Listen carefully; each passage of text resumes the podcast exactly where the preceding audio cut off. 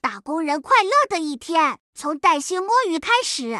告诉听友们一个好消息，我们要办八月的线下活动了。如果你是身边人和带薪摸鱼的听友，可以在八月十二日下午来免费参加我们的活动。此外，本次活动的详情信息，比如活动地点、活动环节等等，会通过微信群和节目公告同步。感谢这次活动场地方首旅如家，基于本城、本地、本店的理念，充分利用酒店的社交空间，通过多元化的本地生活活动，创造差异化体验，提高空间利用率。赋能会员与酒店双赢，给我们提供了一个与大家相聚的好场地。大家有空一定要来玩哦！欢迎收听带薪摸鱼，我是噗噗猫。我是柚子，我是晴朗，我是泰迪。今天我们想与大家分享的话题，就跟咱们这一期的标题一样，简单粗暴，与大家来骂那些恶心我们打工人的破公司规定。就我所知啊，晴朗他可算是憋坏了，从他离职到现在，大概快有二十多天。现在也总算是有机会，可以给我们好好讲一讲，还原整个恶心他的这个事件。来吧，晴朗，我们一起来听你吐槽。我现在想开头再问一下你们：你们有人遇到过已经离职了还没有拿到离职证明的吗？没有，从来没有过。对啊，我也是，我也是从来没有，就是也没有换过多少家公司，但我从来没有遇到过就是离职当天拿不到离职证明这件事情。然后后面我发现跟其他的同事交流之后，我发现这是一个普遍现象。就在我之前的公司，他说我的离职 O A 还没做完，然后离职证明就当天也没办法提供给我，因为那个人事说必须一定要离职 O A 到他这里审批之后，他才能给我提供离职证明。很早之前就是有离职的小伙伴给我打过招呼，我是基本上提前一个月离职的嘛，就是按照劳动法规定，就是解除这个合约的话，就是，然后他们就是不审批，就故意卡着你，故意的，对，就故意卡着你。反正就是所有人，他们都不让走的人，就是走的那么顺畅，就我就很很离谱。然后我也是三催四请的，就催那个下一个审批节点的人，他就是说好的好的好的，然后就不给你批，就没有实际性的什么动作。为了以防这种问问题嘛，然后我也跟我做人事的朋友就咨询过，然后他说有一有一种办法，就是可以向公司所在主体那个区域的那个仲裁委员会提起仲裁。那个仲裁委员会的人会帮你上门催办，然后另外的话就是我自己也百度了一下，都是离职当天就会提供离职证明的。如果说有一些公司有一些特殊情况，大概也是十五天之内就一定要提供的。差不多就是六月中旬的时候，然后就给我们的上海人事发劳动法的那个条例，他就不回我。因为我在办公室也比较刚，我就直接当面走到他们那个人事的区域那块了，然后我就跟他们说，催了审批 O A 的人他不审批，那你们是不是应该让我要帮我去催办？我也咨询了一下律师，就是如果说你们不给我的话，那我是可以打幺二三三三去投诉你们的，或者是公司主体所在的一个街道提起一个仲裁申请。他们知道了之后，也意识到我就是不是好惹的嘛。我我不是我是我不是好惹的。我们那个在总部的人士，然后就主动来找我说，开始准备这种交接的事情。那那你后来多久拿到了？我差不多是离职十天之后拿到的。哦，就是还是在所谓的就是法律说呃，就是十五天之内拿到的。对，但是我有其他同事就已经离职二十多天了，还没有拿到。其实对于我来说，我觉得这个对我来说用处也不是很大，但是我就是要维护我的合法权益。这个我也深有感触，因为我不知当讲不当讲，我现在的组织架构里面就隶属总裁办。小到三十块钱的采购，都要经过部门审批，再到分管副总裁审批，什么财务、采购什么各审批一轮，最后要到我们的总裁审批，他要管我买一个三十块钱的什么东西，他都要去管，所以这种也会造成就是芝麻大点儿的小事，他都要去插手，审批链路过长繁杂过度。哎，那你这个审批流程到你的总裁这边有要走十几个人吗？就为了三十块钱？没有十几个，反正也有七八个吧，就反正还挺长的。我们跟你差不多，就是这一类的话，之前我在互联网公司的话，我们有一个类似的流程，就是可以申请部门的备用金。如果你说你们部门因为因公产生了一些费用的话，那可以使用这个备用金去，然后再到时提供，比如说发票或什么给到财务报备就好了。秦朗这个方法蛮好的，因为总裁他平时比较忙，他如果没有及时的去帮你们审批，那你们事情进不进展不下去啊。对？啊，那我不可能说我一个打工人，我为了这个上班，我还要负债上班，我还要每天给公司垫付吧，就是也很烦。因为报销的话，其实它的整体流程也很长，打工人的钱也是钱呀，就是打工人的账期你也要关注呀。是的，是的，我也深有体会。这里我想分享一个我的其他的小例子，就是我的前司非常喜欢开展读书会活动。这个我感觉从我上了高中以后就没有类似的活动了。国企啊？嗯，那倒也不是，它是个外企，但是他每个月都会要求大家轮流去做 PPT，分享自己近期读的一本书。有的时候你没有读书吧，你还要去网上去当一个 PPT，然后过去去分享。其实也是 HR 他们为了完成任务去摆拍啊什么的去做的，其实也挺无效的。这个好像我们当时英语。专业就是有那种读书的课程，说你有那个选修课，就是分数，它里面会有每每个学期要读几本书，然后最后我们都买那种缩减版，就是很短的，然后读完。哎，我想这个 HR 他是不是之前在国企干过呀？所以就把国企这种风气带到外企去？有可能，那可能是在前次学到的技能，是吧？我们不是录了一期国企的，还是要为国企证明一下的。但是我们其实发到我们的听友群，也炸出了很多平时不说话的听友来骂国企呢。哦，对，这样的话我们嘴替就要上线了。我记得今天有看到过一个比较好的一个分享。说到这个话，其实我想插一下，我之前待过一家更离谱、恶心的一个公司啊。因为你刚刚说到三十块钱的那个采购报销嘛，来说一下我这家公司它为什么很离谱。它是我唯一待过的一家它没有公用饮水机的一个穷破公司哦。我印象很深刻的是，有一天我突然发现，就是我的工位后面有一个区域，它新装了饮水机。而且我是看到了有很多同事在那边接水，我也是静静观察了好几天，就是要确保到底能不能接那边的水。结果我自己去接了一杯水之后，我才发现那个水不是我们普通员工可以喝的哦。因为这杯水，我连续被三个人，包括就是一个 team 的一个小老板，还有 HR 叫去谈话。他们是都看到你去接水了吗？什么叫水里是有是金子做的吗？还是咋的？高级版吗？呃，当然不是啊，就普通的桶装水啊。那为什么不能？像晴朗这样的火象星座直接怼上了，放他妈的屁！对呀，我直接 拿几个蟑螂放进去了。对，因为你没有见过接了一杯饮水机里的水被三个人叫去谈话的经历。还有你刚刚说观察了好几天能不能接水那个点，我也觉得好奇怪。你们这个公司怎么那么穷到就是连水都不能？对啊，所以你们之前那个公司都是员工自费买水喝的没有，我们是那边有一个茶水间的那种，就是热自来水，对，自来水它。没有人接冷水，都是接热水喝的。所以我看到那种饮水机，我也是偷偷观察了几天啊。我是看到有人去接了，我才去接的。但是我还没有说完，就是这家公司除了接水这个问题之外，乱七八糟的要求也真的是多。比方说，他要求你要写日报、周报、月报、季度汇报、半年报、年终总结，而且他的那个日报格式、周报格式改过什么 V 五、V 六、V 七、V 八版本的。真的，我不知道搞这种形式主义到底是为了什么。有一天礼拜五，我有个朋友，他就在一个小群里面问我们说，那个周报应该怎么写？他说我写了五百个字，感觉还不够。他说怎么样才能凑到更多的字数？我当时心想啊，Chat GPT 呀，让他 当时还没有。它是日报吗？周报啊，我还以为是日报呢。我在想，日报写五百多个字，你要卷死谁？其实我也一直就是因为我原来做 sales 的，我们没有一个完整的培训体系，说周报应该怎么写。然后我当时听到说啊，字数五百不是够了吗？你只要把事情讲讲清楚就好了。了呀，对吧？对啊，你就写，比如说这周做了什么，然后下周的规划是什么就好了呀。对啊，为什么还要就是 care 字数这件事？我不能理解。我也不能理解。直到我之前无意看到了其他同事写了一千多个字。但也还好，因为我之前在前四的时候，那会儿做管培生的时候，也是发日报、月报这些的。然后我们日报是用文字版的，周报是用 Excel 版的，月报呢，我们是去台上汇报用 PPT 的。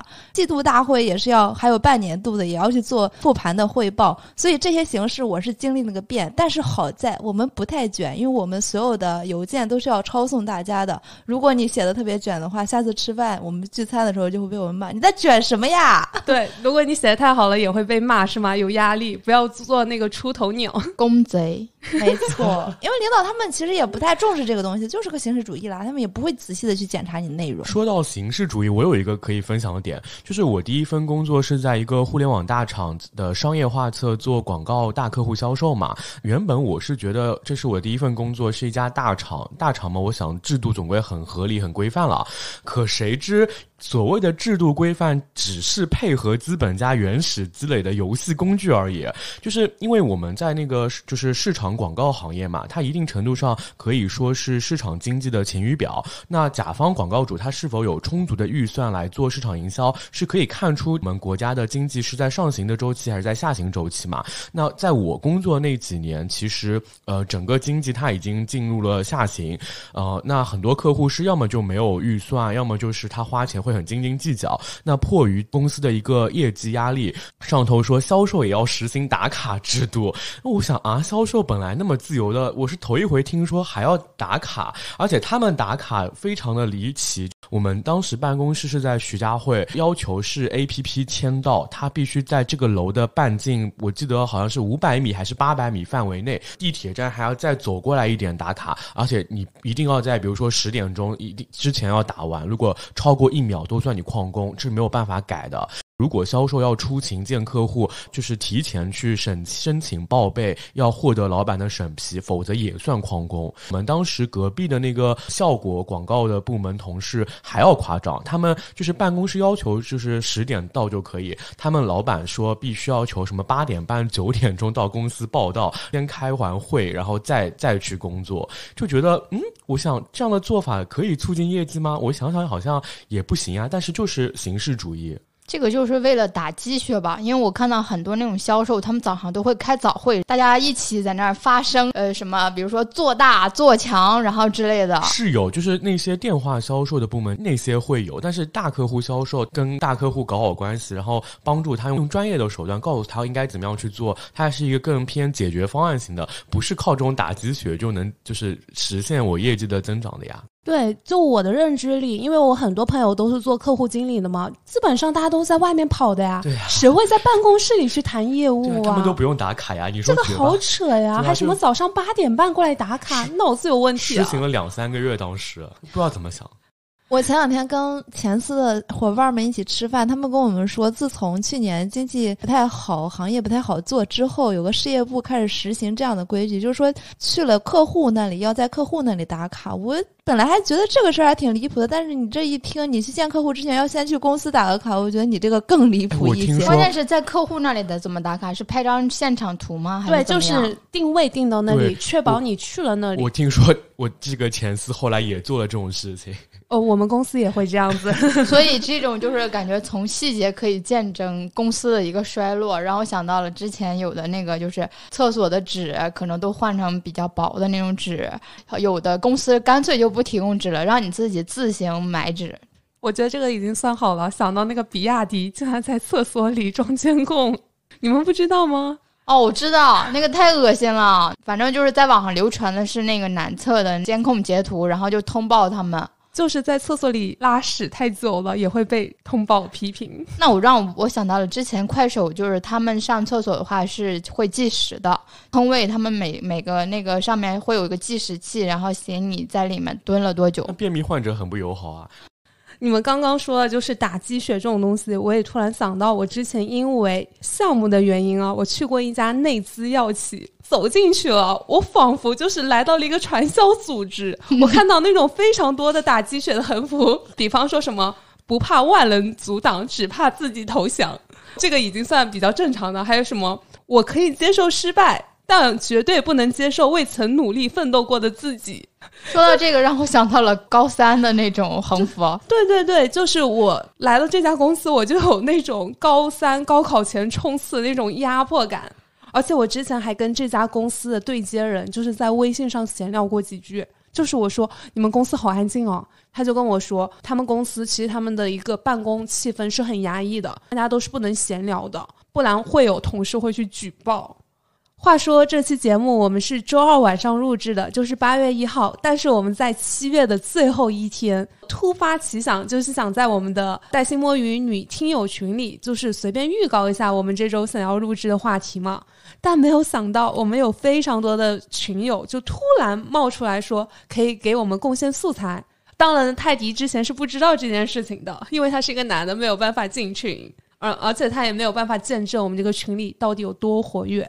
上班时间大家都在群里头水群和聊天，嗯，说实话啊，就是我们听友他分享的好几个真的是有够扯的。对，看到女听友的分享，我感觉来到了大型吐槽和吃瓜的现场。就是我们女听友都很响应我们的一个需求，然后做了群接龙。那我们这边也稍微整理和选了几个听友的内容，就是有一个听友说，他们公司就是上厕所是不允许带手机的。就是到了下班时间也必须回复领导的消息，然后还有就是他提到公司就是喜欢晚上七八九点的时候来组织员工开会。我觉得他上厕所不让带手机，就是想让你拉屎快一点。真的就是很多人，他们可以在厕所一蹲就蹲半个多小时。但有的人就是可能他上厕所就需要手机来助力，就他没有那个手机就不放松，放松不了的话就更拉不出来。但是拉屎拉太久的话，真的会得痔疮的，所以我建议就是在十分钟之内搞定是最好的。嗯。来来，秦朗，你看一下，还有泰迪，我可以私转给你看一下我们这个群接龙啊。其他消息我就不能给你看了。嗯，我们这里还有一个听友，就是分享说自己每天早上是要早到十分钟来给他的韩国领导擦桌子。难道这个是韩国企业吗？我自己其实是对韩国企业不是很了解的。如果老板他硬是要我这样干的话，我可能待不了这个公司很久。嗯，然后我这边还看到一个很恶心的一个公司规定啊，如果员工他是没有完成业绩的话，他需要接受体罚。这个我也是一开始以为自己看错了，这个体罚就是字面意思上的体罚，而且这个体罚它是要求员工去生吃苦瓜啊，嗯，还有小米椒、芥末。这想出来的人是在侮辱员工啊！是的呀，他除了这个之外，他的体罚还有什么爬楼要爬五十楼，还要对着部门的人去做那种啤酒淋头的这种行为。对啊，我我感觉这种公司根本就没有把人当成人看待，去当成工具来看待了。对啊，这个难道真的就没有人管的吗？就是当时分享这个姐妹，她其实是没有说自己的一个具体的一个坐标，还有她一个公司的一个属性。我这边就是斗胆猜测一下，可能这个公司它不是很大，它也不在一线城市，所以他才敢这样去对待员工。那他也受那个劳动法的制约呀。我们在上海还好，就小地方这种法律意识很淡薄的，甚至包括法官，他对这种如何去判决，他都不一定倾斜哪边都不好说。对，我觉得有的时候也不是说这个公司不好，可能更多的是这个领导他自己的一些作风和他的一些想法。嗯，甚至我觉得他领导可能都没有意识到这个地方是违法的或者触碰法律底线的。那我这边呢，在接龙里看到了有一条说第八条哈，一个听友说一笔工资多个平台发，只是为了降低公司成本，并且社保里面其中一部分还需要员工贴钱。我就在想，这公司是不是不怎么规范？它是不是存在一定的避税风险？并且这个员工怎么还要花钱打工呢？就是离谱！你为什么要贴钱弄社保里面呀？另外还有一条印象也比较深刻，就是这个姐妹说，走公司借款不批，只能个人垫付给公司办事，报销款一个月也批不下来。我觉得，如果你审批比较快也就算了，你审批一个多月还下不来的话，你更是在花钱给公司打工了。对，说到这块儿，我要提一下，就因为有的公司他们有那种就是报销的时间要求，就可能他说在这个发生的次月不能及时提报销的话，他还会给你扣钱，在第二个月去报销，然后他就给你只给你报销八折这样子。就是这个可能是为了监管，就是员工更快的去进行这种报销的流程，不做这种跨越的积压。但其实有些打工人的话，他一直在出差，那他是没有办法及时去处理这些事情的。我想到了，我之前帮我男朋友做报销啊，帮他报销了快两万多块钱呢。但我这边就是，如果说我去打车，就是打了一个二十六块钱的车，我都会立马去把它报销掉。我是来打工的，我不是来垫付的。对我也是这样，我一般都是，比如说我上周出差了，那我下周一的时候，我就是一定要把这个报销给提到。对我刚刚看到你们这边发的，还有什么有公司要求每天跑步技术不到两万就扣绩效啊？对，而且这个公司在上海哟。啊，对，是在上海哟，还挺大的。那那如果我有心脏病不能跑步，我是不是月月绩效最差？这个公司也不知道现在发展怎么样啊？有人一呼响应吗？那我不知道，反正我那个朋友后来跑路了。还有这个一天打四次卡，早上一次，中午两次，晚上一次。这个公司管考勤的 HR 会不会累死啊？每个月要统计这么多数据，比我们当时教授打卡上下班那个还要夸张哎。我也觉得我们几个主播经历过的那些公司制度，也只是小巫见大巫，哦，就是不足为奇，而且还有那么一两个，就显得那么不值得一提。感觉就是在 S 里面挑高个，对，没错没错，就是在我们这个节目录制的前两个小时，我们有一个听友还在我们的群里去吐槽他的公司，我当时就心想，这又是在给我们贡献素材吗？然后我就是趁着热乎找他私聊了一下，我发现他的公司操作不仅离谱，而且还有一点在违法的边缘试探。这位听友他跟我说，他是在一家事务所工作。他刚入职两天就被要求用他的身份证来注册公司当法人，危险危险危险！你是学经济的，你懂的。除了他以外，其他的同事也被要求过拿身份证去给公司办其他的证件和银行卡。那由于他还是在这家公司的一个试用期内，他还没有一个很深的感受。但是他的直觉提醒他，就是他确实进入了一家很魔幻的公司，而且他还跟我提到，在他老板的名下其实是有好几家公司的，他们的员工还有一个更离谱的一个操作，就是要轮流在不同的公司办公，而且这些公司都在不同的地方。可能是一个公司在徐汇，另外一个公司在杨浦这样子的。但是再深的东西，这个员工他说不能跟我讲了，因为他害怕，就是他的领导在摸鱼的时候也会听到我们的节目。这个感觉听起来有点像皮包公司，还是要提醒一下这个听友，就是后面不要提供自己的这种身份证信息去当担当公司的这种法人了，因为这个后面如果有纠纷的话，会处理起来很麻烦的。我们现在录节目不是晚上九点多钟吗？刚刚还看到这个听友在我们的群里说他还没有下班呢。我感觉这个公司好吓人啊！他的领导还问他加班好不好玩？他问我们听友应该怎么回？我们的听友跟他说不用回了。对啊，我一般这种事情我都不回的。如果他特别着急，他肯定会给我打电话了。太无语了，但是我还是要提醒一下，法人需要承担什么责任哈？如果遇到事情的话，承担民事责任、行政责任以及刑事责任，所以真的很严重。就是还没想出清楚，或者说你没有弄清楚这个公司是干嘛，你就给他当法人了，这个风险太大了。对，我觉得这种一般都是骗那种比较年轻、初入职场的这种小职员，所以大家还是如果能有幸听到这里，一定要长长心眼哦，千万不要被这类的公司给欺骗了。呃，由于时间关系呢，我们这期的带薪摸鱼就准备水到这里了。未来我们的节目也会努力控制在半小时之内，方便大家摸鱼的时候随便听听，热闹一下。如果你们觉得我们这期的节目很有共鸣，也有槽点，欢迎在 show notes 处和评论区找到噗噗猫的微信来加我们的听友群玩。毕竟打工人快乐的一天从带薪摸鱼开始。我们下周再见，拜拜，拜拜拜拜。